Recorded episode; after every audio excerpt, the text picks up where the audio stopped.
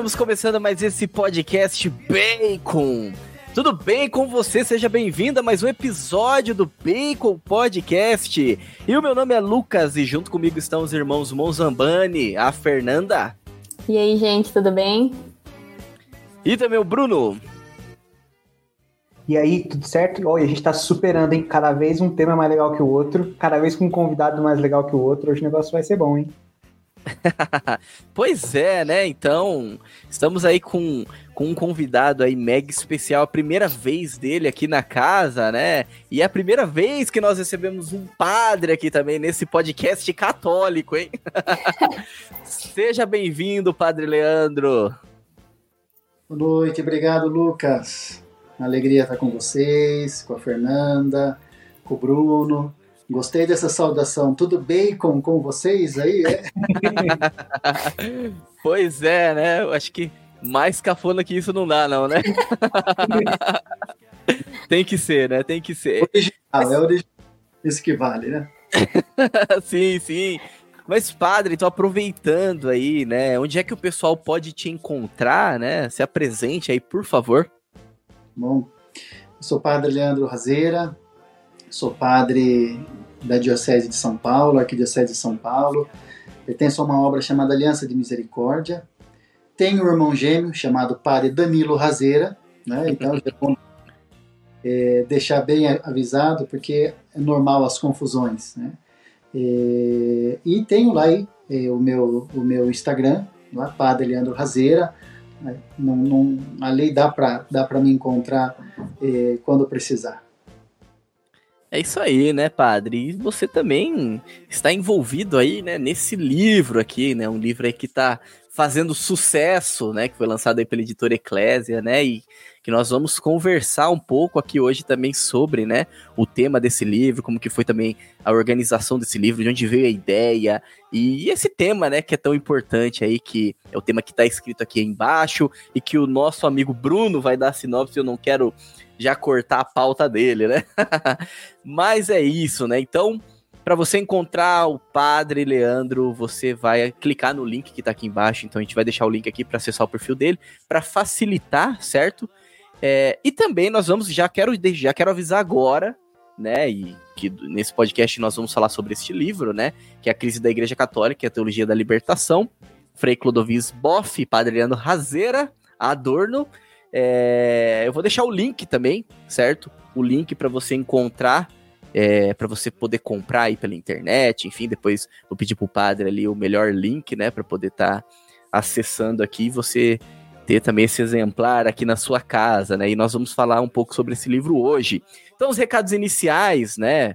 Vamos lá. Então, se você ainda não nos segue, vai no arroba BaconPodcastBR no Instagram. Então lá você vai ver então todo esse trabalho de divulgação dos episódios, então para você não perder nenhum episódio, então vai lá e nos acompanha, né, no Instagram. E também estamos no YouTube, certo? Porque esse, esse podcast ele é em áudio e em vídeo. Então lá no YouTube, você vai lá no nosso canal, os links também estão na descrição, se inscreve, deixa o seu like, vai nos ajudar muito. Nós estamos aí tentando crescer cada vez mais ali dentro do YouTube, certo?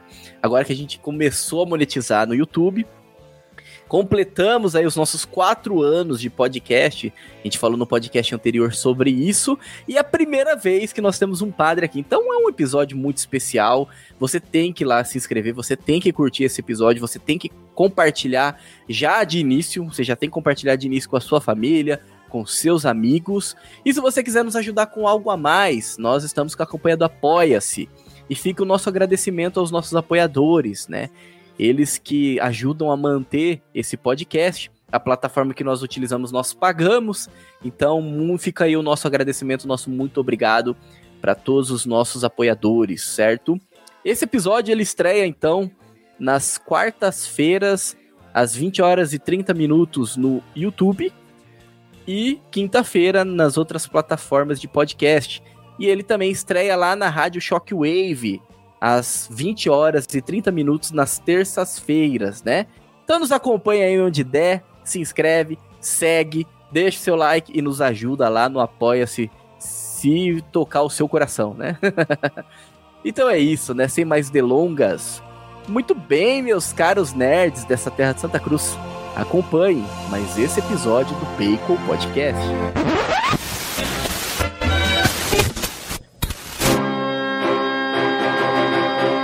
Bacon Podcast.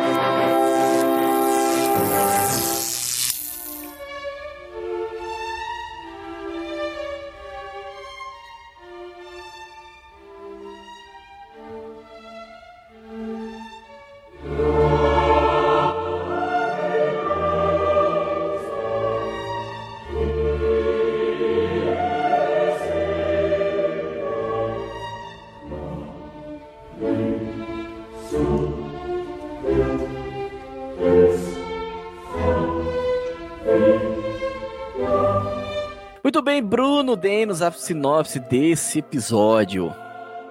Bom, vamos lá. Né, como muitos dos nossos ouvintes já sabem, não é segredo para ninguém, nós estamos passando por uma crise na igreja, né? E essa crise ela vem muito da teologia da libertação. Então, o Padre Leandro e o, Frei Clodovis Boff fizeram um livro sobre isso, então, explicando sobre essa crise, sobre a teologia da libertação, né, os erros que essa teologia tem e como que ela infestou a igreja e ela traz um mal muito grande para dentro da igreja. Só que mais do que isso, a gente tem a honra de ter o Padre Leandro aqui hoje. Então, além da gente entender todo esse conteúdo muito bom, nós ainda vamos entender um pouco dos bastidores de como foi esse livro, como veio a ideia, né, como foi a pesquisa, como foi, enfim, desde do começo até ele de fato chegar nas prateleiras e poder estar na mão de quem tem interesse pelo assunto. É isso aí, né? Uma bela sinopse aí do Bruno. Mas então, já passando a palavra aqui para o padre, né? Ele que está aqui, ele que, que, que é a autoridade, né? Aqui desse podcast, né? Para poder, não só desse podcast, mas para poder falar desse livro, né? Ele é autoridade e nesse momento aí também está é, fazendo um excelente trabalho também para abordar esse tema que é tão importante para nós, né? Nós somos católicos, eu acho que todos que escutam esse, esse podcast sabem disso, a nossa audiência sabe disso, e justamente por sermos católicos, por amarmos a nossa igreja, é que nós devemos cuidar dela, né? Então devemos identificar essas ervas daninhas, devemos identificar os problemas que assolam a nossa igreja para poder deixar ela cada vez mais pura, né, e limpa, né? Então, é, conhecer conhecer a verdade para a verdade nos libertar, mas libertar de verdade, né? Não, não essa libertação aí que, que assola hoje a nossa igreja, que é uma interpretação totalmente errada daquilo que Cristo realmente trouxe aqui, né, para nós nesse mundo. Então, padre, é, primeiro, assim, fica uma curiosidade, né, da nossa parte aqui, antes de entrar mesmo no tema, né, no assunto, aí um assunto que é importantíssimo. É, a gente quer saber como é que surgiu essa ideia, né? Como que começou tudo isso? Igual eu estava falando aqui nos bastidores. De repente eu fiquei sabendo do lançamento do livro. Inclusive, a gente recebeu o convite, mas infelizmente não deu para participar, né? Mas acho que foi um momento incrível ali, muito especial.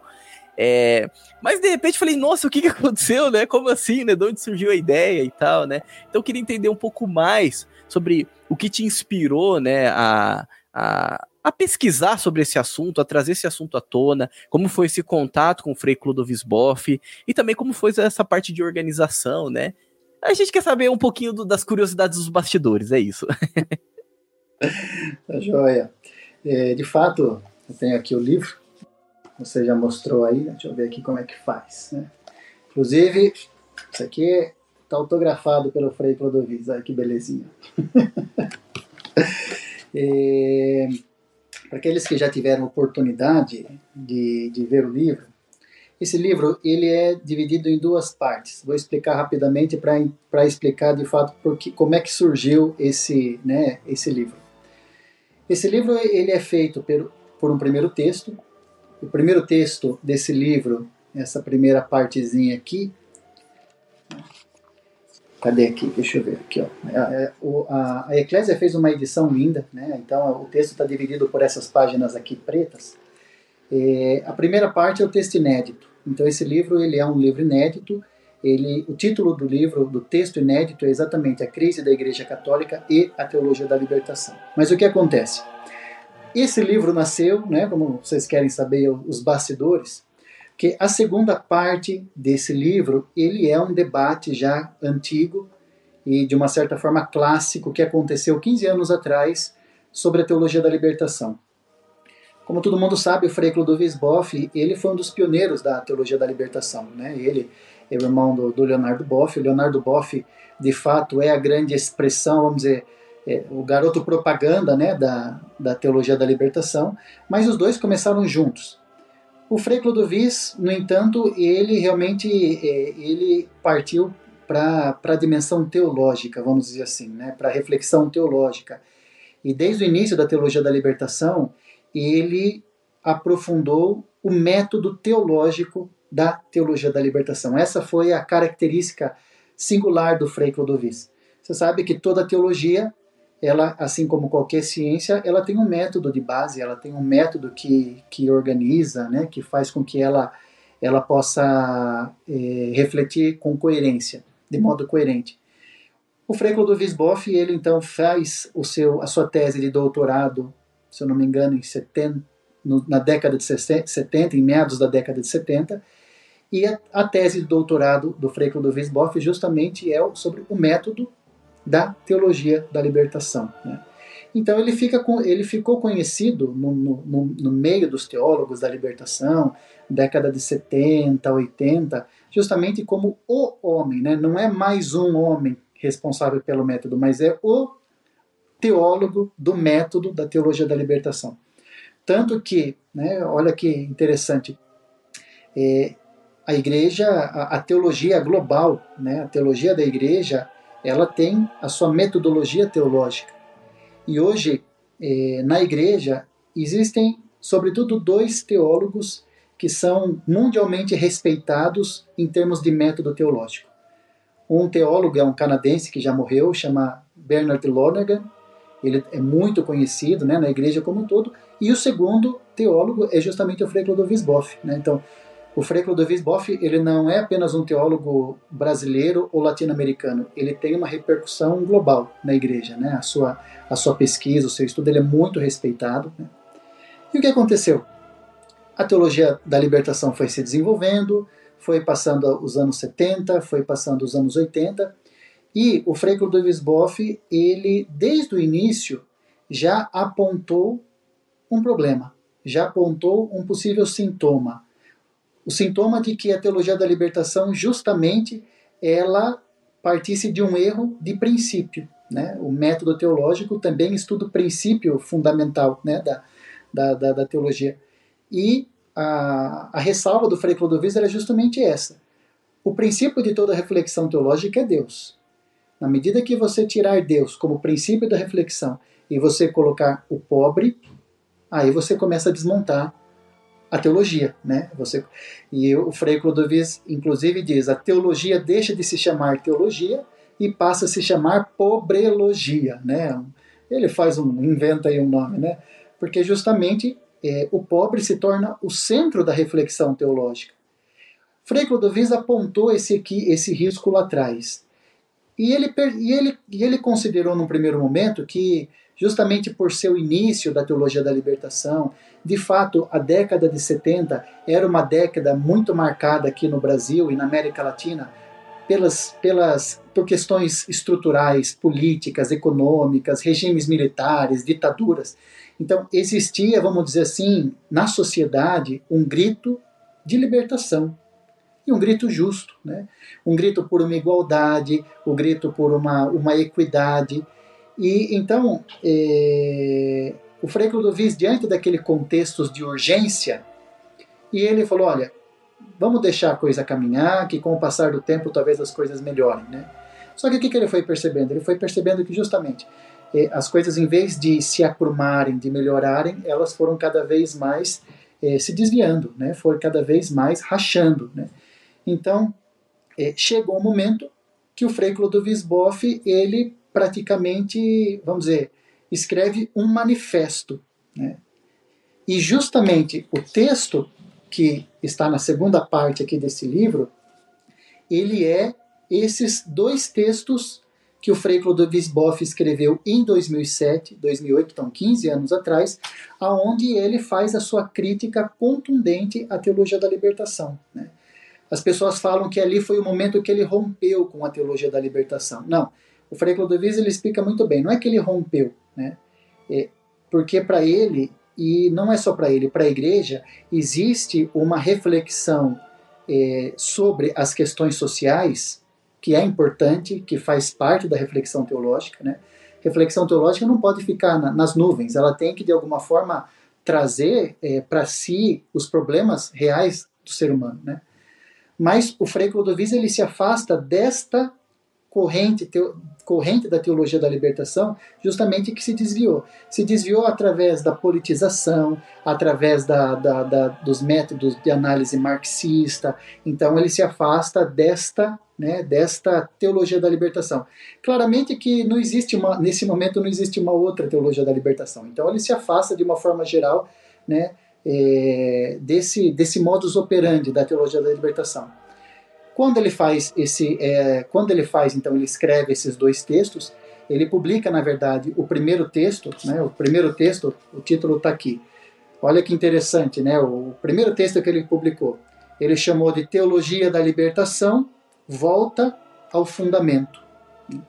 É o nome, é o nome que ele dá ao primeiro texto. Teologia da Libertação volta ao fundamento. Quer dizer, você se perdeu no meio do caminho, né? Você que tirou Deus do centro colocou o pobre e agora não tem, tem que voltar se de fato quiser se tornar uma teologia que traga uma, uma que traga realmente né, uma, uma consistência, uma, uma mensagem salutar, uma mensagem realmente que traga uma, uma experiência de uma experiência integral cristã, né? uma experiência de salvação integral.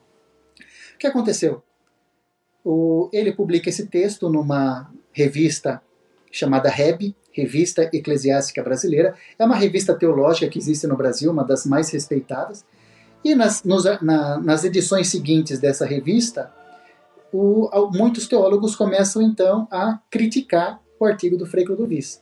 Entre eles o próprio Leonardo Boff, na época tinha outros teólogos importantes, como José Comblan, é, Libânio, João Batista Libânio. Esses grandes expoentes da teologia da libertação começam a criticar a, a crítica do Frei Clodovis. Né? O que, que o Frei Clodovis faz? Ele faz uma réplica. Né? Então, o segundo texto que ele, que ele escreve chama é, Volta ao Fundamento, réplica. E nesta réplica ele faz ainda uma abordagem teológica sobre o problema da, da teologia da libertação ainda mais perspicaz, ainda mais é, sutil. Né? E é, o que, como é que terminou esse debate? Não terminou. Ficou meio elas por elas. Ah, essa aqui é a opinião do Frei Clodovis Boff, a gente não concorda ou concorda em parte, então vamos, vamos tocar a vida. Então, na verdade, esse debate causou, fez um grande alvoroço na época que saiu, mas depois, gente, né, efetivamente, é, ele talvez não tenha saído da esfera da esfera teológica intelectual. Ele não teve uma incidência não, não, não aproveitaram, sabe, não levaram até as últimas consequências as críticas que o Frei Clodovis Boff estava fazendo. E, e vale lembrar, ele não era qualquer teólogo, ele era o teólogo responsável pelo método. Então, ele, mais do que ninguém, tinha autoridade para criticar o método da teologia da libertação. Bom, se passam então esses anos, eh, já fazem 15 anos que aconteceu esse debate, quando foi uns anos atrás, na verdade, na época que eu estava estudando teologia, eu já lia esse debate, eu já é, li os textos do Frei Clodovis, eu sempre admirei o Frei Clodovis, mas a gente ainda não tinha, né, eu não era padre ainda, então a gente ainda, eu pessoalmente não tinha ainda noção do, dos efeitos pastorais, dos efeitos reais que esse modus operandi da teologia da libertação causava na igreja. É, a gente ouvia uma coisa, ouvia outra, porque desde na verdade de criança a gente eu escuto, né? Porque é a teologia da libertação, porque é a teologia da libertação, mas eu não tinha realmente assim conhecimento é, teórico, conhecimento sólido para uma análise mais profunda. Quando eu é, fui, comecei agora uns anos atrás fazer o mestrado, o meu o mestrado, o tema do meu mestrado, ele de alguma forma é, ele ele aborda a questão da teologia da libertação de forma indireta, né? Porque o tema do meu mestrado eu é, trabalhei justamente a relação da dimensão carismática da igreja e a dimensão libertadora da igreja. A proposta do meu mestrado era justamente correlacionar essas duas dimensões, a dimensão carismática e a dimensão libertadora. A dimensão carismática não é renovação carismática e a dimensão libertadora não é teologia da libertação. São duas dimensões constitutivas da igreja. A igreja, ela é por si só carismática ela nasce de uma experiência pentecostal do Espírito Santo. E a igreja também tem uma missão libertadora. Ela é chamada a anunciar a libertação, não só a libertação espiritual, mas a libertação também humana, a libertação social. Todos esses níveis de libertação fazem parte do anúncio da igreja. Então, o meu mestrado trabalhava nesse sentido, e eu retomei os textos do Frei Clodovis Boff. E quando eu retomei os textos do Frei Clodovis Boff, eu fui assim, é, senti uma, uma vibração, eu senti realmente uma, sabe, a, a verdade que estava ali me, me transpassando, e eu falei, meu Deus, como é que esse Frei ele realmente é iluminado. Né? Esse Frei realmente ele tem uma coisa diferente. Eu já tinha lido, até, então, até aquele momento, eu já tinha lido muitos, muitos teólogos da libertação, já tinha lido muita, é, muitos outros teólogos, enfim. Então já tinha uma capacidade de fazer uma síntese teológica mais clara. E ali eu percebi realmente quão preciso, o quão iluminado, o quão certeiro havia sido a crítica do Frei Clodovis Boff, mas não lá 15 anos atrás. O que o Frei Clodovis Boff, na verdade, estava apontando lá era as consequências daquilo que a gente estava vivendo hoje. Né? Os efeitos estão aí hoje, a crise, enfim. Então eu falei, ó, eu preciso ir atrás desse Frei, preciso encontrar ele, preciso conversar com ele, né? E aí, olha que interessante, né? Eu é, consegui, eu sabia que ele era servita, da Ordem dos Servitas, e eu descobri que ele estava na casa dos Servitas lá no Acre. Alguém me falou que ele estava morando no Acre, na casa dos Servitas. Quando eu descobri isso, eu falei, pronto, era, era, o, que, era o que eu precisava. Porque alguns anos atrás eu tinha ido para o Acre para pregar um retiro de carnaval e eu tinha ficado hospedado exatamente na casa dos, dos eh, servitas. Né? Eu conhecia o Frei Renan, que é meu amigo até hoje, que é o superior da casa. Eu falei, não, só, só faltava o Frei Clodovis estar lá onde eu fui. Né? Peguei Frei Renan, o, o, o Frei Clodovis por acaso está morando você? Tá, ele mora aqui comigo, já faz um tempo. O Frei, o Frei Clodovis chegou na casa um no ano seguinte que eu fui, né? Então quando eu fui lá ele não morava lá ainda ele não tinha se, se aposentado, ele continuava dando aula tal, depois ele se aposentou e foi para o Acre, porque ele falou, agora eu vou dedicar minha vida para oração e para escrever meus livros. Né? E aí, gente, eu falei com o Frei Clodovis, combinei com ele e fui para o Acre naquele ano, encontrá-lo, fiquei cinco dias com o Frei Clodovis lá no mosteiro, fui muito bem acolhido, e o Frei Clodovis dispensou toda a atenção, foi realmente assim inesquecível, né, aquela experiência. Eu falei para o Frei, falei, Frei, eu vou aí, eu vou onde o senhor estiver. Né? Se o senhor falar que o senhor tem cinco minutos para me atender, tá bom, não tem problema, o senhor me atende em cinco minutos. Né? Se um minuto eu vou. Né? Mas quando eu cheguei lá, para minha surpresa, o Frei Clodovis, ele parou tudo que ele estava fazendo. Ele está escrevendo né, agora o último livro de uma trilogia chamada O Livro do Sentido. Ele está escrevendo agora o, o, o, terceiro livro, né? E, e, é muito exigente, é muito desgastante. Exigente, né? Não desgastante, exigente. Ele parou tudo e praticamente dedicou os cinco dias integralmente para as nossas conversas. Né? Então, eu encontrava o Frei Clodovis de manhã, encontrava no almoço, a gente almoçava junto e continuava partilhando as, a, as, os assuntos teológicos. Depois, a tarde toda, daí a gente parava para rezar, fazer as, as, as orações, a liturgia da hora, das horas, a missa, e à noite ainda a gente se encontrava por, um, um momento de bate-bola, né? É, de bate-papo. E ali naqueles cinco dias eu tive a oportunidade então de conversar com o Frei Clodovis todos os, os aspectos da teologia, todas as áreas da teologia. Foi um tratado teológico ali que a gente, né, uma revisão teológica que a gente fez. E ali eu pedi então para o Frei Clodovis se eu poderia é, publicar esse texto é, de, de 15 anos atrás. Eu falei, Frei, esse texto nunca foi publicado. Falei, poucas pessoas conhecem esse texto, né? Porque esse texto ele sempre ficou na, é, em sites de, de, faculdades de teologia. O povão não, sabe, o povão não conhece, o povão não vai entrar. E ele deixou, né? E assim foi. Depois que eu terminei o ano passado, depois que eu terminei o, o meu mestrado, eu comecei então a me dedicar a, a, fazer a organização desses dois textos, né? De 15 anos atrás. Eu escrevi lá um prefácio, preparei direitinho e falei, Frei, eu preciso que o senhor agora faça só uma introdução ou um prefácio também que seja, é, dando uma palavra atual. Né? Depois de 15 anos, como é que o senhor vê é, esse, esse, essa problemática? Ele falou, tá bom, vou fazer aí e mando para você.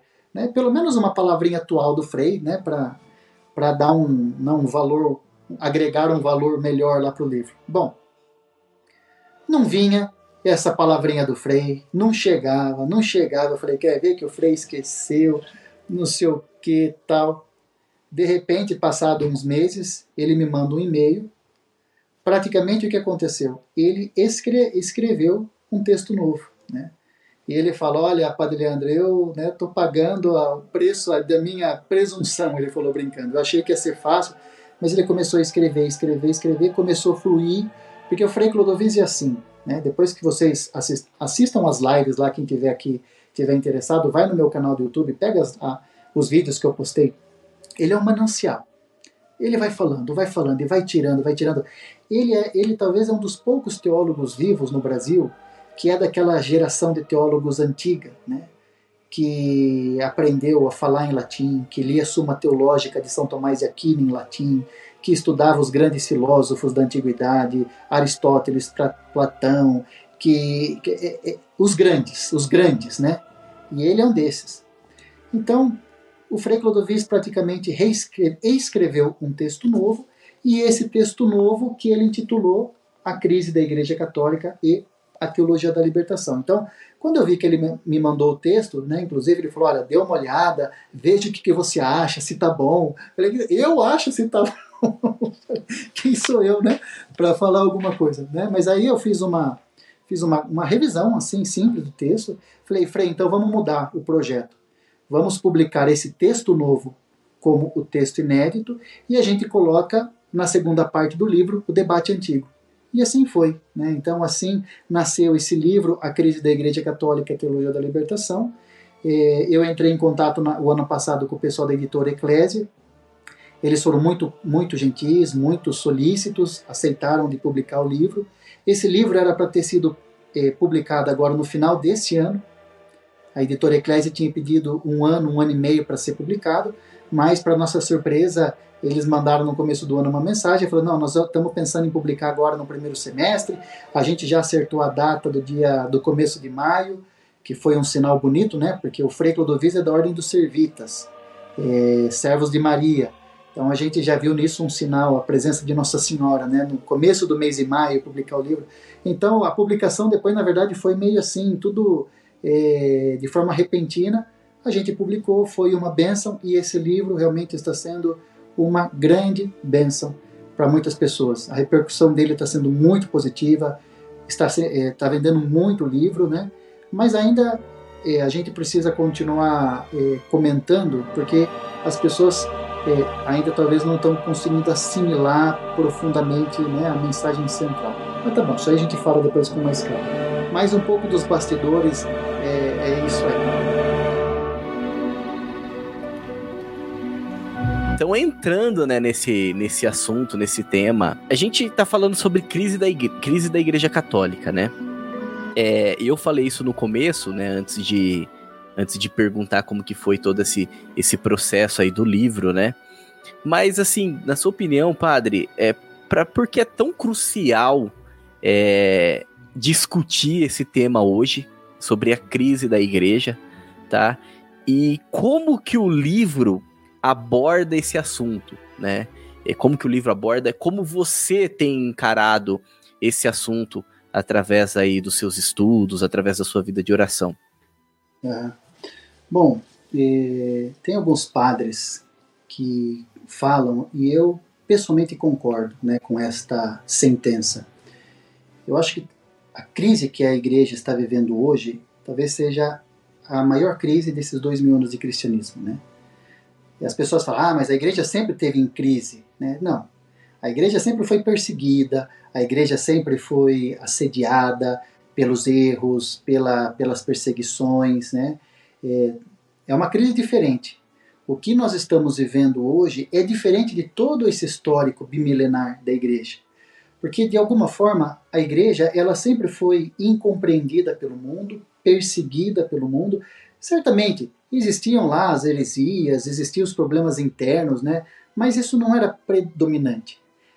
De modo geral, a igreja, ela sempre de alguma forma estava sendo confrontada com o mundo e era, segundo né, o próprio núcleo do evangelho, era aquela presença de Cristo que foi odiado pelo mundo. Se o mundo vos odeia, me odeia, também odiará a vós, né? não tem mais o mundo, é, enfim, tudo aquilo que Jesus falou. A igreja e o mundo, na verdade, viviam nesta, né, nesta, neste contínuo enfrentamento né? porque no mundo jaz o maligno, como diz a palavra, e a igreja precisava continuar levando a Boa Nova, iluminando o mundo com a mensagem da Boa Nova. O que, que aconteceu? Né? Qual é a peculiaridade da crise de hoje? É, o mundo entrou na igreja. Então, na verdade, é, a igreja que até então tinha que enfrentar o mundo, o espírito do mundo, o dominador do mundo, esse mundo agora entrou na igreja e a igreja muitas vezes parece que ela faz mais apologia ao mundo do que, de alguma forma, ilumina o mundo. A, a, a igreja mais é, se preocupa realmente em dizer, acolher né, a mentalidade do mundo do que de fato iluminar. Então, por isso que essa é uma, é uma crise peculiar. Dentro da igreja, na verdade, como diz o Frei Clodovis Boff, existe um grande nevoeiro onde as pessoas realmente elas, elas não conseguem mais é, enxergar qual é a identidade e a, vamos dizer, qual é o específico da sua fé. Mas peraí, eu que creio, o que, que me difere desse mundo? A minha fé, o que, que me faz diferente das outras pessoas que não creem? Não, não tem mais isso. É tudo a mesma coisa, né? Quer dizer, se nivelou a igreja pelos padrões do mundo. Né? E o que acontece? É, você falou o que, que é esse livro, o que, que o insight do Frei Clodovis traz. Né? O Frei Clodovis está aqui ecoando alguns padres, por exemplo, o próprio Papa Bento XVI, alguns outros padres, que foram já nesses últimos anos acenando uma crise de fé da igreja. Mas eles são, eles são como vozes meio solitárias, né? É, o Frei Clodovis ele está, na verdade, batendo nesta mesma tecla. Qual é a, qual é a tecla do Frei Clodovis? A igreja está em crise porque ela perdeu o seu referencial de fé em Cristo. Simples assim. A igreja está em crise porque ela perdeu a fé em Cristo. Só que quando você vai falar para as pessoas é, que as pessoas perderam a fé em Cristo, né, para um leigo, para um padre, até para um bispo, imagina que eu perdi a fé em Cristo, né? Quer, quer dizer, é, assim, a, a, o desenho, a figura, quer dizer, não, eu creio em Jesus, creio, eu amo Jesus, mas o que significa isso para a pessoa? Qual é o impacto que isso tem na vida das pessoas? Não tem mais. Não tem mais. Então, existe hoje uma crise de fé profunda instalada na igreja. Só que a maior parte dos pastores e dos leigos não se dão conta que eles estão em crise com esta crise, que estão sendo afetados. Por quê? Na verdade, aquilo que é, aquilo que é a crise de fé, para muitas pessoas não é crise. Para muitas pessoas não tem nada de mal acontecendo. Né? Então, fica esta este nevoeiro, fica esta confusão no ar. Vou dar por exemplo, pou, poucos exemplos aqui para ilustrar, depois vocês também comentem com liberdade, né? Sintomas desta crise, né? O Frei Clodovis, ele já começa o livro é, dando alguns exemplos já para evidenciar os sintomas dessa crise. O, o sintoma mais claro, gente, daqui a poucos anos a Igreja Católica é só 50% no Brasil. E daqui poucos anos mais vai ser menos da metade. Quer dizer, aí vem aquela pessoa falar: ah, mas o que importa não é a quantidade, é a qualidade. Claro que importa a quantidade. Se a igreja está viva, se a igreja está sendo fiel a Cristo, vivendo plenamente a sua fé, isso irradia, isso contagia, isso ilumina, isso faz com que as pessoas queiram participar. Agora, se ao contrário, as pessoas estão cada vez mais desinteressadas, cada vez mais indiferentes e o número de católicos está caindo, ora, isso é um sintoma sério de que existe uma crise. Os próprios católicos estão já indiferentes à sua fé. A gente pega aí quantos milhões de católicos existem no Brasil, tá bom. Mas quantos desses católicos vão na igreja? Pega aí qualquer, qualquer igreja da, da, da aí de, de, de Boituva, né? Ah, Boituva é maioria católica. Aí você vai perguntar para o padre, padre, quantas pessoas vão na missa de final de semana? Bom, contando a missa de manhã, a missa de tarde, a missa de noite, deve ser umas 300 pessoas, 400 pessoas, tá bom. Por uma cidade que tem 600, é, 60, 70 mil habitantes, não sei quanto tem, é, mas assim, é uma desproporção enorme. E tá tudo bem. E a igreja, por um lado, continua falando de, da, de, de, da ecologia, continua falando dos problemas sociais, continua falando da, né, continua falando da, da, da de, de, desigualdade, de, são coisas importantes, são, mas não é o essencial, a mensagem essencial da igreja. A igreja não existe para defender os direitos humanos, defender a ecologia, ela existe para anunciar a fé. Ora, se a igreja está se esvaziando, é porque existe uma crise latente na fé. Né? Não sei se vocês viram aí recentemente, Dom Jaime, que é o atual presidente da, da CNBB, ele fez um comentário aí que foi bastante publicizado, colocando essa preocupação. CNBB tem a preocupação com a redução gradativa dos fiéis, né? Eu até acho que ele deve ter lido o livro do Frei Clodovis Boff e pegou lá no livro, né? Mas tudo bem. Mas quer dizer, é bom, né? Graças a Deus, esse pastor que é o presidente da CNBB é um sinal positivo. Quer dizer, a CNBB começa a olhar então para essa realidade. Claramente, né, irmãos? Deixa já, vamos já pontuar aqui logo no começo. Se, não dá para não dá para classificar a CNBB como uma coisa fixa, homogênea e, né? A CNBB é o colégio dos bispos, né? Então, é, cada bispo tem uma, uma visão, cada bispo está lá fazendo o seu trabalho, lutando. Mas, assim, o que eu quero dizer? A igreja latino-americana, a igreja brasileira, ela olhou nesses últimos anos, sobretudo influenciada pela teologia da libertação, mais para as causas sociais e menos para as causas espirituais.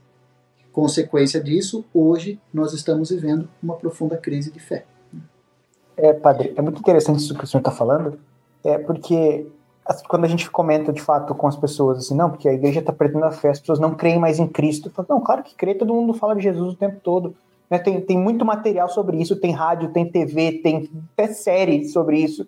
Mas de fato, se as pessoas conhecem Cristo, elas sabem quem é Cristo, elas sabem entender quem é Cristo ou elas acham que conhecem, elas acham que creem? Isso é uma coisa que eu, assim, eu não sou ninguém, eu não, eu não entendo nada, mas eu ando reparando que a visão que cada pessoa tem de Cristo é diferente. Quem de fato é Cristo? Elas sabem quem é Cristo, elas conhecem profundamente quem é nosso Senhor Jesus Cristo?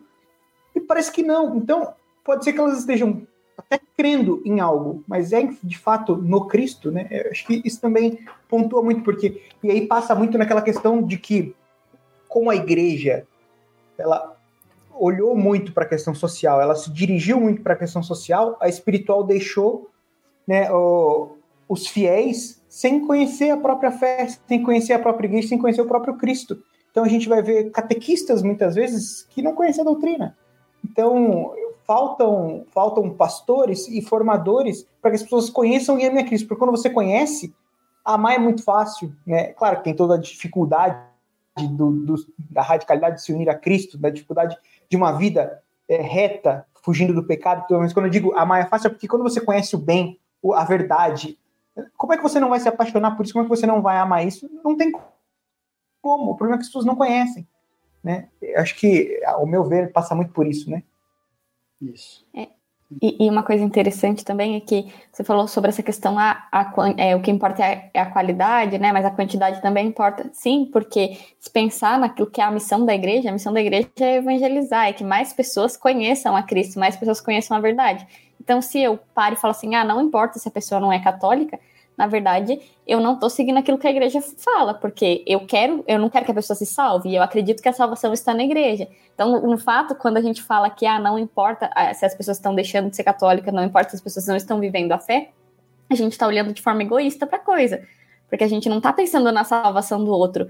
É, e, e, é interessante porque isso mostra que nós, como católicos, estamos é, cada vez mais individualistas. Então, a gente está cada vez mais não olhando para aquilo que é a igreja, para aquilo que é, é, a verdade que a igreja sempre pregou, a verdade do evangelho, e, e a gente está olhando só para nós mesmos e acabamos construindo um Deus, uma fé é, particular nossa. Então, o Bruno comentou, né, que será que as pessoas de fato conhecem a Cristo? Infelizmente, hoje a gente vê muito na igreja que não, que cada um acaba criando o seu próprio Deus, é, cada um quer seguir só aquele aspecto da doutrina que é é, agradável. A gente viu recentemente essa polêmica dos casais é, das famílias numerosas, né? E a quantidade de católicos que fala assim, não, porque esse negócio de família numerosa é uma loucura, que não sei o que lá, não sei o que lá, não sei o que lá.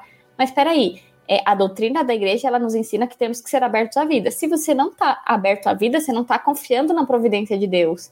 É, e a gente não está falando aqui de, de responsabilidade, a gente está falando de fé, a gente está falando de confiança, a gente está falando de é, de vida, basicamente, né? Uma coisa simples e, e que está sendo relativizado por quê? Porque as pessoas estão é, criando uma imagem de Deus que não é Deus de verdade, vivendo uma fé que não é uma fé verdadeira, infelizmente, e seguindo só aquilo que é cômodo e agradável. E isso mostra que, de fato, que é uma crise de fé, porque é, se eu conheço a Cristo, eu quero seguir a Cristo e não a imagem de Cristo que eu criei na minha cabeça, né?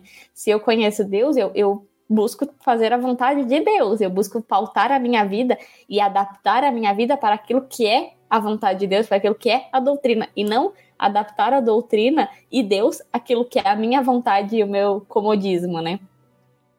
Existe uma, parece, me parece uma crise de identidade da igreja, né? Não só me parece, mas no livro tá escrito isso. Existe essa crise de identidade da igreja, é, onde parece que se ofusca a necessidade da fé católica. Então, a gente está falando aqui de um lado da população que se diz católica, mas que não busca, que não vive, mas igual o padre Leandro disse também, do outro lado, a gente encara uma igreja também que muitas vezes, não posso generalizar, igual o padre disse, existem bispos e bispos, né? Enfim, mas é, a impressão que dá que, pelo menos aqui onde a gente mora, né? Não, não aqui onde a gente mora, mas assim, mais em São Paulo, onde a gente tem mais. É, onde a gente frequenta mais, né? A igreja, onde a gente participou mais da igreja. É, você vê notícias falando sobre, você vê muitas vezes declarações né, de padres e até le e leigos também, é, que é justamente essa. Não existe essa necessidade da fé católica, mas existe uma necessidade de humanização. Então a gente acaba entrando nesse embate que tem da humanização versus evangelização. Então, é, evangelizar é retrógrado, né? Então não, não tenho que evangelizar, não tenho que levar a fé católica, eu não tenho que levar isso para as pessoas, mas eu tenho que levar os direitos humanos, né? Eu tenho que levar a. É, eu tenho que tirar os, as pessoas de extrema miséria, da, da, enfim, eu, eu, eu tenho que eu tenho que acolher essas pessoas, mas não para apresentar a fé católica, mas para tirar elas e garantir direitos que elas têm, né? É claro, as pessoas têm os direitos, é claro, a gente não quer que as pessoas fiquem na miséria, mas a missão essencial da igreja, o foco essencial, então por isso que parece que existe essa mudança de foco. O foco principal da igreja é a fé, né? É levar a fé, é evangelizar né? E depois, através disso, a gente, a gente vai levar outras coisas, a gente vai buscar tirar aquela pessoa daquela situação. Mas primeiro a gente vai levar a fé para aquela pessoa, né? A gente vai se esforçar para que aquela pessoa seja tocada, né? Para que aquela pessoa tenha é, conheça nosso Senhor Jesus Cristo, né? Para que aquela pessoa viva essa experiência e busque e passe a buscar, passe a buscar os sacramentos, né? A viver os sacramentos. Então, me parece que existe essa mudança de foco que faz com que as pessoas não busquem, né, da forma que elas deveriam buscar.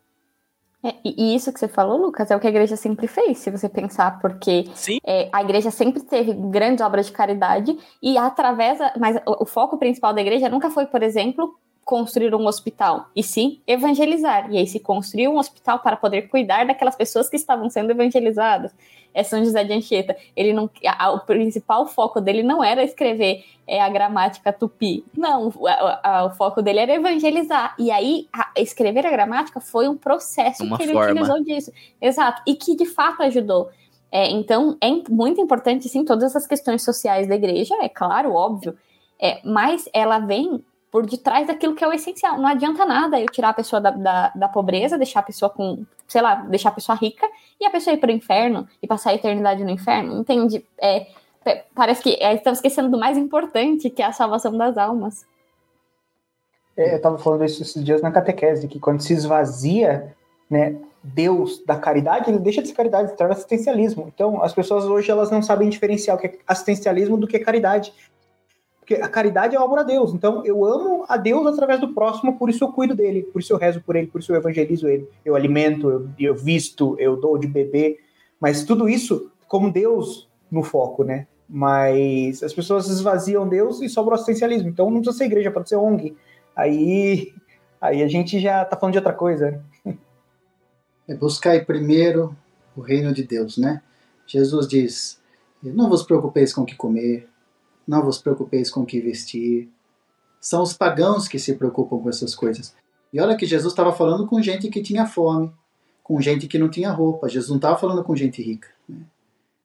E Jesus diz: buscar em primeiro lugar o reino de Deus e todas estas coisas serão acrescentadas. Então, é, a igreja, ela, ela sempre teve diante dos seus olhos, é, vamos dizer, as questões primeiras e as questões segundas. Questões primeiras, fé, ponto, espiritual questão espiritual, questões segundas, social, questões terrenas, ah, os problemas sociais. A igreja sempre teve, isso faz parte da igreja. Né?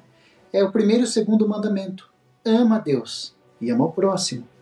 Viúva, o estrangeiro, o órfão, né? Então, sempre, né, a, é, pega as, a, as duas tábuas da lei. A primeira tábua da lei, os três primeiros mandamentos, são relacionados a Deus. Ama a Deus, guarde os domingos, né? A segunda tábua são os ordenamentos sociais, como você vai conviver socialmente. Então, a justiça, a igualdade, quer dizer, Deus sempre previu as coisas de uma forma harmoniosa, né? Mas eh, o que acontece? Entrou na igreja, como eu falava no, no começo, esta mentalidade mundana, né? Esta, de uma outra forma, esta, esta, este antropocentrismo, né? Aquilo que começou aí na, né, na, na, filosofia, na, na, no início da Idade Moderna, a, a, Idade Moderna ela se caracteriza, ela se caracteriza justamente por isso, o homem no centro de Deus, é a, é a, é a entronização do homem e a marginalização de Deus. Então, eh, num primeiro momento, a Igreja confrontou diretamente esta mentalidade, a igreja, na verdade, ela nunca absorveu esta, esta, esta, esta, esta antropolo, antropologização. Né? Mas no século passado, é, uma linha teológica, uma linha de reflexão teológica que a gente hoje diz a teologia moderna, né, os modernos, os teólogos modernos, eles é, no intuito de dialogar né, com esta mentalidade moderna, eles absorveram essas características. Né?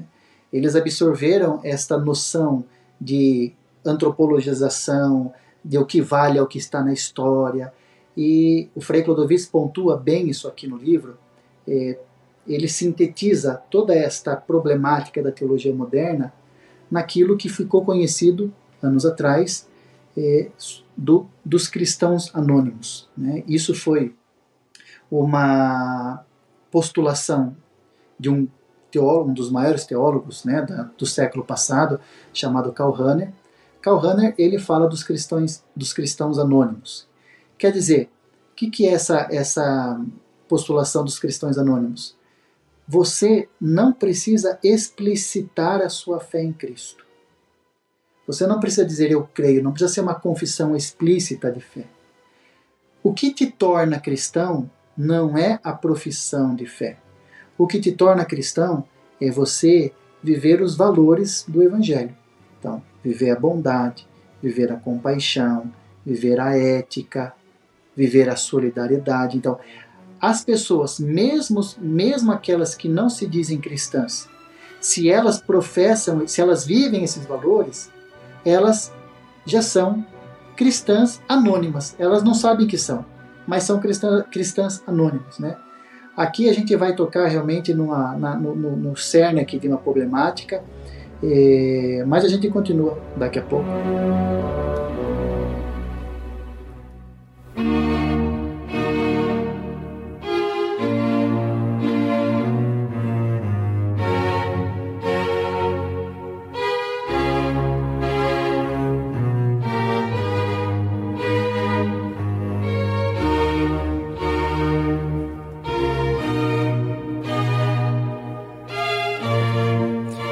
Interessante, padre. Você estava falando sobre essa teologia, é, esses desafios, né, da pós-modernidade, essa teologia aí contemporânea, né, e estava falando sobre Karl Rahner, né, a influência dele dentro disso, esse antropocentrismo moderno, enfim, é, e que leva, querendo ou não, ao foco excessivo ao social, um afastamento é, do espiritual. Parece que a igreja ela deixa de se voltar para Deus e ela passa a se voltar para o mundo. Então acaba entrando aí um certo materialismo, né? A gente pode dizer. Ao mesmo tempo, uma teologia excessivamente crítica, racionalista, que materialista, que acaba abalando a fé em vez de fortalecê-la. Então, é um ninho aí terrível, né? estava assistindo um tempo atrás, por exemplo, uma, uma, entrevista aí de um padre no Brasil que é dos maiores renomes né, da, da teologia da libertação atual. E ele estava dizendo que quando chegar o momento da nossa morte, Jesus não vai perguntar se a gente fez adoração, Jesus não vai perguntar se a gente rezou o terço, Jesus vai perguntar aonde está o teu irmão, né? É a máxima dos teólogos da libertação. Né? Para alguns teólogos da libertação só existe Mateus 25. Tudo que fizeres a um desses pequeninos foi a mim que fizesse. É, só existe esse trecho, não existe mais. Jesus não falou mais nada. Né? Quer dizer, é, não é verdade. Né? Não é verdade. É, Jesus, tanto que, olha que interessante, o trecho seguinte de Mateus 25, já começa o capítulo 26 de Mateus, já começa a, é, é o começo da paixão de Jesus, Judas ele critica Maria Madalena por ter quebrado aquele vaso e ungido Jesus. Judas diz: Olha, podia ter guardado este valor para vender para os pobres. E o que é que Jesus diz para Judas? Pobres sempre tereis convosco. Jesus não está desinteressado dos pobres. Mas Jesus está dizendo que ele também é pobre, ele também necessita do nosso amor, ele também necessita da nossa adoração. Deus, ele é um Deus que, é, que tem o direito de ser adorado por nós, porque ele é Deus, ele é o nosso Senhor. Né? Então, é, esta teoria teológica dos cristãos anônimos, de que basta você ser bom para você ser salvo, ela, segundo o Frei Clodovis Boff, é horrorosa, pavorosa, e ela, na verdade, está nesta raiz desta crise atual. Porque no fundo, no fundo, no fundo, gente, né? Pega aí as pessoas que vocês conhecem. As pessoas, antigamente, elas tinham certeza de que elas iriam para o inferno e somente com a graça de Cristo e com muito esforço elas mereceriam o céu. Isso sempre esteve na cabeça, na, na, vamos dizer, na consciência do povo cristão. Né? Nós não somos, nós não somos bons, nós somos corrompidos. O pecado original habita em nós. É a graça de Cristo que me salvou. Sem a graça de Cristo, sem eu dizer eu sou, eu creio, Né? Como o Frei Clodovis é, falou lá no, no eu, eu, postei um videozinho dele, esse, dele esses dias.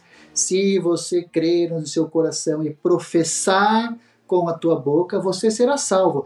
O, o, a experiência cristã ela, ela necessita de uma expressão, de uma proclamação. Tu és o meu Salvador. Eu creio, não há outro Deus além do Senhor. Tu és Senhor da minha vida. Né? Os cristãos sabiam que sem essa afirmação explícita, sem essa adesão explícita de fé, eles, eles não seriam salvos. Né? Como vocês falaram, imagina o que, que, o, o que, que impulsionava São Francisco Xavier, né? A Fernanda falou aí de São José de Anchieta, a cruzar os mares, a evangelizar aqueles povos pagãos, porque sabiam que se eles não confessassem a fé em Cristo, talvez eles se perderiam, talvez eles iriam para o inferno. Claramente que a igreja ela não, não afirma que quem, quem morre sem ser batizado vai para o inferno. Né? Isso a igreja nunca afirmou. A igreja ela sempre diz que Deus concede meios extraordinários de salvação que a gente não conhece, mas Ele concede. Só que a gente não pode falar que os meios extraordinários é a regra. Não, isso é exceção. A regra é todo mundo tem que se converter para ser salvo. Né? Quem crê e for, quem crê e for batizado será salvo. Quem não crê e não for batizado será condenado. Só que o que, que acontece hoje? Hoje todo mundo já tem certeza que vai ser salvo. Só se eu for um Hitler, só se eu for um perdido, eu vou para o inferno. Gente, o que está por trás disso? Está por trás esta, esta, essa questão, sabe, desta fé implícita. Ah, eu não faço mal para ninguém, eu sou bonzinho, né? é, eu não roubo, eu não mato. Ah, é, exatamente, a famosa história. Eu nunca matei, nunca roubei, por que eu vou me confessar, né? Por que, que eu vou me confessar? Eu sou bom. Quem que é bom? Ninguém é bom. As minhas, as minhas obras de, de bondade, gente, o que eu faço de bom, se não for unido aos méritos de que Cristo mereceu por mim, é esterco. Desculpa a expressão, mas não vale nada. Não vale nada. Nós continuamos filhos da ira. É como dizer, eu sou um filho da ira porque eu não estou sobre a redenção de Cristo. E eu acho que o que eu estou fazendo tá bom demais. Não, né? Não, não. Então, na verdade, só que aí, né, é, a Fernanda falou uma coisa que eu me lembrei e que para mim é o nó desse problema, né? Eu não tenho solução para isso, a solução para mim é Deus, né? Mas o que acontece? Muitos padres, muitos pastores eles acreditam que aquilo que hoje nós chamamos de crise, na verdade não é crise. É a evolução da igreja. É a igreja que está realmente se tornando uma igreja consciente, uma igreja é, capaz de, de abrir mão da, da, do seu, dos seus tradicionalismos, do, de todas as, as coisas que foram, que ela foi, sabe, de tudo aquilo que foi juntando nos séculos e agora é a igreja pura. Quer dizer, tem muitos católicos. Eu já ouvi padre dizer que evangelizar não é, não significa mais salvar as almas, significa humanizar. Isso que o Lucas falou.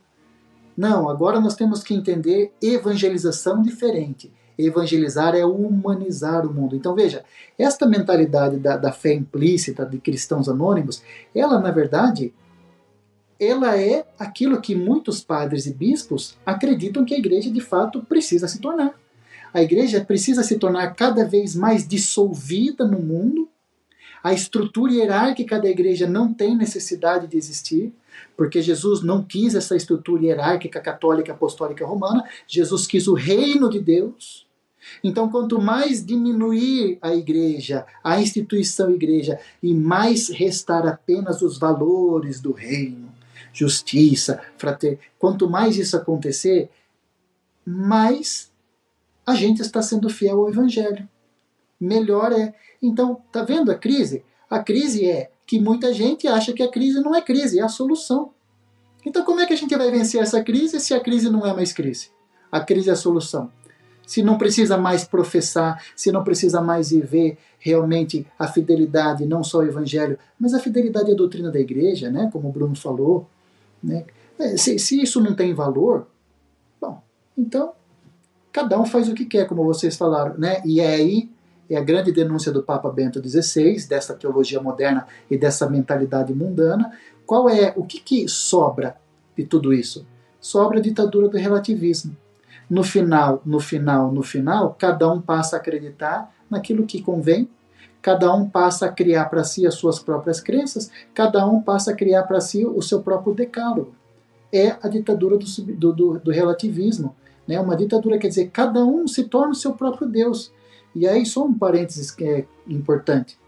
Sabe uma coisa que me deixou impressionado nessa na publicação desse livro aqui, né? Que a princípio a gente imaginava que as críticas viriam sobretudo daqueles que são adeptos da teologia da libertação, né? E não foi. Parece, posso estar enganado, mas boa parte das críticas vieram daqueles que se dizem conservadores. Ah, não, porque eu não concordo, porque ele fala, falou de Vaticano II, para mim já não presta. Ah, não concordo porque a missa em latim, não sei o quê. Ah, ah, não concordo porque renovação carismática é coisa do capeta. Quer dizer, gente, as pessoas não percebem mais que o que aconteceu com Adão e Eva quando morderam a maçã? Qual foi a tentação de Adão e Eva? Quando vocês morderem a maçã, vocês vão ser versados no bem e no mal, vocês vão saber tudo, seus olhos vão se abrir, vocês serão, serão como deuses. Quer dizer, está todo mundo hoje na igreja mordendo a maçã, dando palpite de tudo, achando que entende tudo, que isso eu acho que concordo, isso eu não concordo. Quer dizer, e está todo mundo tranquilo, se achando que é o católico da vez, enquanto na verdade esconde dentro de si uma grande cegueira, uma grande soberba, né, uma grande, né, uma, uma, uma grande infidelidade ao próprio Cristo, que é a cabeça da igreja, e a sua esposa. Né? E a sua esposa. Eu falei, por exemplo, do Vaticano II. Isso é magistério perene, doutrina da igreja. Se depois entenderam o Vaticano II errado, e entenderam, né? o Papa João Paulo II, Papa Paulo VI, Papa Bento XVI, passaram o magistério deles inteiro tentando, em, tentando trazer a reta interpretação do Vaticano II. Né? E são três Papas Santos. Papa Bento XVI não é, mas vai ser logo logo, se Deus quiser. Né? Aí tem, tem aquele coitado que, que assistiu dois vídeos de internet aí, como né, o Bruno falou, ah, não concordo com o Vaticano II. Ô oh, meu filho, menos, né? Menos. E o povo fica brigando todo mundo brigando entre si. Então, ah, eu sou tradicionalista, ah, eu sou carismático, ah, eu sou não sei o que lá, sei lá, só gosto da paróquia, não gosto de nenhum movimento, nenhuma comunidade. E não vê que desse jeito a gente está destruindo a igreja, porque. Ninguém fica, fala, sou católico, tá, né? Não, é, na real, desculpa, mas tá virando todo mundo protestante, né? Cada um tá fundando sua própria igreja daqui a pouco, tá, tá difícil até só para não perder a linha aqui do, de uma coisa que você falou e depois eu acabo eu acabar esquecendo, você tava falando sobre a questão da fé, né? Tava falando da teologia, enfim, como que isso isso, isso ofusca a fé, né? E, e tava citando alguns exemplos disso. E para você ver como uma coisa tá ligada à outra, né? É, se a fé declina, a evangelização declina. Se a evangelização declina, a igreja declina. Então, uma coisa que tá ligada à outra, assim, né? Então, se você. Existe uma crise na igreja, por quê? Porque existe uma crise de fé. E existe essa necessidade da igreja novamente reafirmar a sua identidade sobrenatural, né? Não é uma identidade materialista, não é uma identidade é, mundana, mas é uma identidade sobrenatural. E isso só se dá através de uma fé robusta, e a fé robusta que é o remédio para isso. Se não me engano, no livro cita isso, né, da fé robusta. Pode ser que eu esteja enganado, mas sobre fé robusta e lúcida, é, que é uma solução para superar os obstáculos, né? É. O, o, Papa Bento XVI dizia, né, que o que, que é fé? Fé é encontro pessoal, não com uma ideia, não com uma doutrina, mas com alguém, com uma pessoa, Cristo. Encontro pessoal com Cristo eu encontro com Ele, eu digo: Ele é o meu Salvador, Ele é o Senhor da minha vida. Eu não temo, nada mais temo. Ele me liberta dos meus vícios, Ele me liberta das minhas escravidões, Ele me liberta das minhas angústias, das minhas depressões, Ele me dá uma vida nova. Né? Isso é fé. A fé nasce deste encontro. Né? Como você falava de uma fé robusta, uma fé sólida, quer dizer, a gente, como diz a palavra de Deus, a carta de São Pedro, a gente se torna inabalável. Né? A gente continua com as nossas fraquezas, mas uma não não inabalável no sentido de super-homem, super-mulher, mas uma fé inabalável. Né? aonde continuamente eu me venço a mim mesmo, continuamente eu vou progredindo, né? É, mas realmente nesse caldo que a gente está vivendo, nesta crise que a gente está passando, o que acontece? As pessoas quando falam de crise de fé, as pessoas logo falam daqueles que são da teologia da libertação ou daqueles que estão ou daqueles que não creem, né? Gente, eu queria, né, não sei até que hora a gente vai aqui, mas eu queria deixar bem enfatizado isso. Todos nós estamos inseridos nessa crise de fé. Não tem nenhum de nós que não esteja. Né? Aqui o Bruno, a Fernanda, o Lucas, vocês deram alguns exemplos, eu, eu só vou retomar só para evidenciar. Começa como que você pode ver se você está ou não em crise de fé. Primeira pergunta: quanto tempo você reza por dia? Quanto tempo você dedica à tua oração? Porque se você não reza, dificilmente você tem uma fé robusta. Né? Fé não é você decorar o catecismo da Igreja Católica. Fé não é você fazer todos os cursos lá de, de, daquele youtuber, conhecer todos os. Isso não é fé. Isso é bom. Isso é um caminho, né? uma dimensão intelectual da fé. Mas fé não é isso. Fé é este encontro, esta, esta intimidade com Cristo que se dá na oração. Então, primeira pergunta é essa. Né? Quanto tempo? Segunda oração, não sei qual de vocês falaram, se for Lucas, né? Quando foi a última vez que eu anunciei explicitamente para alguém do meu trabalho, para alguém da minha faculdade, para alguém da minha família, explicitamente eu anunciei Jesus. Eu disse para essa pessoa: você precisa crer em Cristo. Anunciei, né? Não, não assim, oi, cuidado com isso, não. Falar, meu filho, volta para Cristo, vai para a igreja, acorda, você está em pecado, você está colocando em risco a tua alma. Quando foi a última vez que a gente evangelizou de fato? Né? Porque a gente, muita gente fala que a igreja precisa evangelizar, precisa não, evangelizar. Né? Aí você vai dentro das paróquias. Paróquia que não tem teologia da libertação, né? Eu queria realmente desfocar da questão da teologia da libertação, porque às vezes dá a impressão que a teologia da libertação virou a, entendeu? O, o cavalo de Troia, né? Mas Europa não tem teologia da libertação e está em crise do mesmo jeito. Né? Paróquias que não têm teologia da libertação estão em crise. Você vai em determinadas paróquias, é um monte de gente puxando um tapete do outro, um monte de gente falando mal um do outro, aquele que é ministro da Eucaristia, que queria ser ministro de não sei o quê, e fica triste porque ele está 20 anos, ele senta naquele banco lá, só ele pode sentar, se alguém sentar naquele banco, ele vai ficar olhando torto, e a, a outra que tem que ficar pegando o microfone para responder, porque se ela não responder, ela sai emburrada, nunca mais fala com o padre. Quer dizer, né, é, o, o Frei Clodovis fala, a gente está parecendo uma torcida é, flamenguista sem paixão pelo Flamengo. né? Quer dizer, a gente é cristão, a gente vai na igreja, a gente até serve na igreja, mas a gente perdeu aquela paixão. Cristo é o Senhor da minha vida, eu quero morrer por Ele, eu quero vencer a mim mesmo, eu quero ser uma pessoa nova, eu quero ser uma pessoa melhor, eu quero amar os meus irmãos, eu quero ir na minha igreja e dar a vida por eles. O fogo do Espírito Santo, né? o fogo do Evangelho, isto é fé. Né? Isto é fé. Né? Então, é, é, eu só deixo essa questão. Nós, cada um, pessoalmente, tem que se colocar nesta crise. Aonde esta crise me abala? Aonde eu sou afetado por essa crise? Porque, gente, nós estamos nesse caldo aí. Não tem jeito. E se um cego não reconhece que é cego, ele nunca vai procurar a cura da sua cegueira. Né? Se eu não reconheço que tem áreas da minha vida que estão afetadas pela crise, eu vou aprender a conviver com ela e eu vou simplesmente achar que é normal, mas não é. Né? E é interessante isso que você falou, Padre, porque até retomando um pouquinho que a gente estava falando dessas divisões que acontecem dentro da igreja, elas são mais um sinal e um reflexo dessa crise de fé que a gente está vivendo. Porque, sei lá, às vezes, em vez de eu fazer aquilo que é minha obrigação, aquilo que é a minha busca por Deus, a minha busca pela santidade, eu estou muito ocupada lá, olhando na internet, discutindo com uma pessoa que tem uma opinião diferente da minha, e é opinião, porque é, no final das contas é, ninguém está realmente embasado naquilo que é, que é de fato a igreja, a doutrina, porque é tudo muito, muito grande, muito complexo, e às vezes o, o caminho é, é o mais simples possível, que na verdade não é tão fácil, né?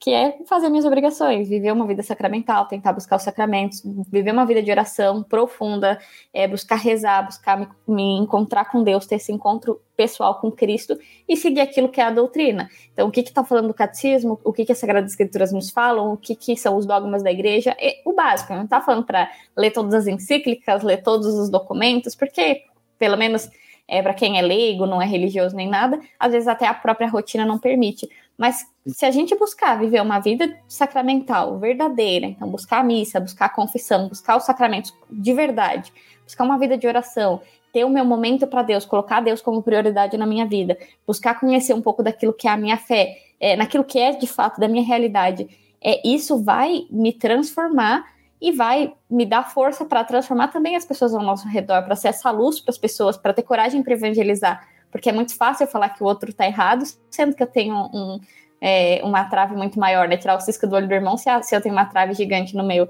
Então, acho que é uma busca pessoal para cada um de nós. Claro, eu, Fernando, não vou resolver a crise da igreja. Seria muito.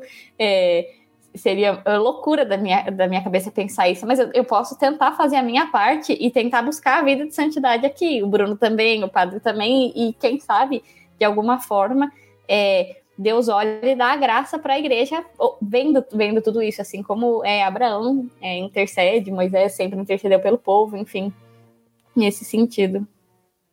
É, acho que você falou né, uma coisa, o arremate, vamos dizer, né, dessa, né, é, qual é a solução para a crise de fé?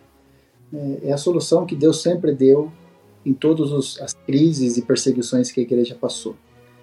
Deus inspira as pessoas à santidade. Deus move o coração das pessoas à santidade. Mas santidade, gente, é muito concreta, é isso que você falou mesmo, Fernanda. Né? É, bom, Senhor, devo viver a minha vida sacramental, eu devo recortar o meu dia com momentos de oração, claramente. Quem é leigo, quem tem os trabalhos, família para criar, daqui a pouco o Lucas vai ter uma, uma, uma menininha aí chorando, ah, ah, vai estar tá fazendo podcast aí, vai ter que socorrer lá a menininha. Daqui. Quer dizer, é, não é o bicho, não é o, né, o monge que tem que se tornar um monge de todo mundo, não. Mas é ser fiel naquelas pequenas coisas. A igreja é mãe, a igreja pede sempre dosado, sempre mas manter aquela fidelidade, né? manter aquela fidelidade. E, e, não só a fidelidade na relação com Deus, né? mas também colocar em prática o mandamento do amor fraterno. Então, como você falou, eu, eu não vou ficar discutindo com as pessoas, eu não vou ficar é, criando desavença, criando inimizade, eu não vou querendo ficar lá convencendo as pessoas da minha ideia. Eu vou silenciar, eu vou interceder, eu vou me tornar, buscar me tornar uma pessoa mais humilde, buscar realmente me tornar uma pessoa, como diz a palavra, mais morosa para falar e mais pronta para ouvir. Quer dizer, é esta santidade que vai que vai permear a igreja. Eu vejo, como eu estou vendo vocês, né, e eu vejo tantos outros jovens, quer dizer, estão no meio da correnteza desse mundo, mantendo a identidade católica. Não é fácil hoje você ser um católico de verdade. Não é fácil você manter uma identidade realmente católica coerente, quer dizer, com tudo isso que a gente partilhou aqui, uma vida sacramental, um esforço pela santidade. Não é fácil, porque a gente, a, a gente vai se acomodando com as coisas do mundo. Ah, mas todo mundo faz, eu quero fazer também. Ah, mas só um pouquinho não tem problema. Não, o santo, ele tem uma meta. O que não contribuir para a vontade de Deus, para a glória de Deus, eu não quero. Né? Então, acho que realmente é, a gente, apesar de estar inseridos nessa crise, nós não podemos, né, de alguma forma, nos afligir, nos angustiar, porque, como diz São João, aquele que está em nós é maior do que aquele que está no mundo. Nós não podemos fazer vista grossa para Kiss. Não podemos fingir que está tudo bem. Mas, ao mesmo tempo, lembrar que em Cristo nós somos mais do que vencedores. Né? Então, humildemente, a gente pede perdão a Jesus, Senhor, misericórdia eu me desviei, se eu estou cego, me mostra, Espírito Santo vem, me ajude e faça igual o Frei Clodovis, o Frei Clodovis terminou a, a, a, a, conferência dele no lançamento do livro assim, gente, eu vou, eu vou dar, eu vou terminar dizendo aquilo que minha mãe me ensinava. Minha mãe fala, eu perguntava, mãe, por que que falta tanto, tanto, por que que tem tanta desgraça no mundo, tanto sofrimento? Aí a mãe dele falava, falta Deus, falta de manca Dio. E aí eu falei, perguntava, mas então o que que tem que fazer? A mãe dele falava: Chapa la corona, pega o terço e reza. Pega o terço e reza. Bom, gente, é isso. Rezar o terço. Nossa, comece, peça para um casal que está em vias de se separar, começar 10 minutos por dia rezar o terço juntos. Depois me fala. Depois me fala o que, que acontece. Mas não reza o terço. Claro que não tem força, né? É isso aí. e a gente perde tanto tempo com tantas discussões, né? Querendo falar mais alto e não querendo querendo ser sempre o último a falar, né? E, e eu gosto também de pensar, padre, em São Tomás de Aquino, né? São Tomás de Aquino, doutor Angélico, o grande São Tomás de Aquino, tá? Que ali perto ali do, do final da vida dele, ele tem uma experiência profunda ali com, com Cristo, né? Durante uma, uma a Santa Missa e Cristo revela alguma coisa para ele que depois proíbe ele de falar para as pessoas aquilo que foi revelado. Mas depois disso, depois dessa visão que ele tem, ele quer tacar fogo em tudo. Ele percebe que tudo aquilo que ele escreveu, tudo aquilo que ele falou, ainda não é, assim, não chega nem aos pés, né, daquilo que é a realidade, daquilo que é realmente a eternidade, né, daquilo que é a graça mesmo. E por que, que eu tô falando isso? É porque, imagina, se São Tomás de Aquino quis apagar tudo aquilo que ele escreveu, né? Quem sou eu para ficar falando, falando, falando, falando, né? Eu ainda, tipo, eu tô perdendo tempo, eu preciso rezar, eu preciso estar mais próximo de Deus. E, e, e, e gastar cada segundo da minha vida para estar cada vez mais perto dele, né? É isso é. Que, eu, que eu preciso. É isso. É isso mesmo. Vamos com confiança, né? A gente tá, a gente tá na, a gente tá na igreja peregrina e essa igreja vai ser sempre, né? Crises e crises, purificações, purificações, né? Mas tem de ânimo de Jesus. Eu já venci o mundo. A gente não pode, né? Vou terminar, tá bom? Mas a gente não pode terminando voltando para o assunto inicial. A gente não pode o que, é fé. O que, é fé? E eu creio não no, no, no, homem, eu creio não num, num, num grande homem. O Frei Clodovis diz, é, não é um, um homem bom, não é o super-homem, é o ultra-homem, é Deus. Eu creio em Deus. Ele é todo-poderoso. Ele, ele está acima do universo. Né? Hoje a gente viu no Evangelho é, até os demônios dizem: Tu és o filho de Deus, o que, que você quer de nós? Afasta-te de nós, Cristo, tu és o Cristo, o filho de Deus. E Jesus vai para lá e cura um e cura outro. E aquela multidão que segue Jesus. Gente, né, nós temos que voltar a, de, a esta, esta, esta afirmação: Eu creio em Cristo, Filho de Deus. Isso tem que ser um vulcão dentro de nós um vulcão de esperança, um vulcão de alegria, um vulcão de entusiasmo, porque eu creio num Deus que me ama.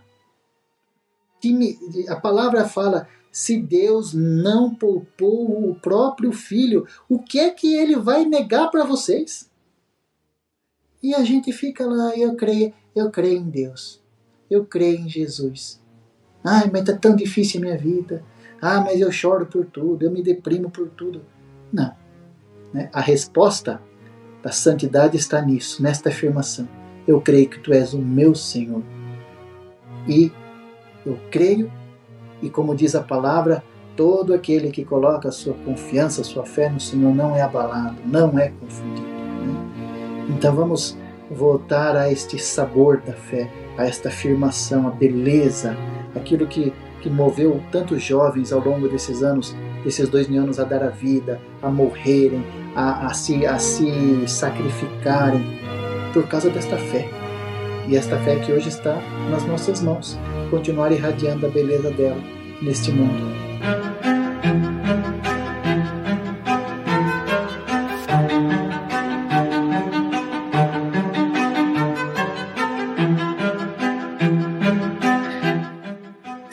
Concluindo mais um episódio do Bacon Podcast. Deu para deixar um gostinho aí desse livro aqui, né? Que nós. Onde, que foi o tema central aqui da nossa conversa, né? Falando aí sobre a crise da Igreja Católica.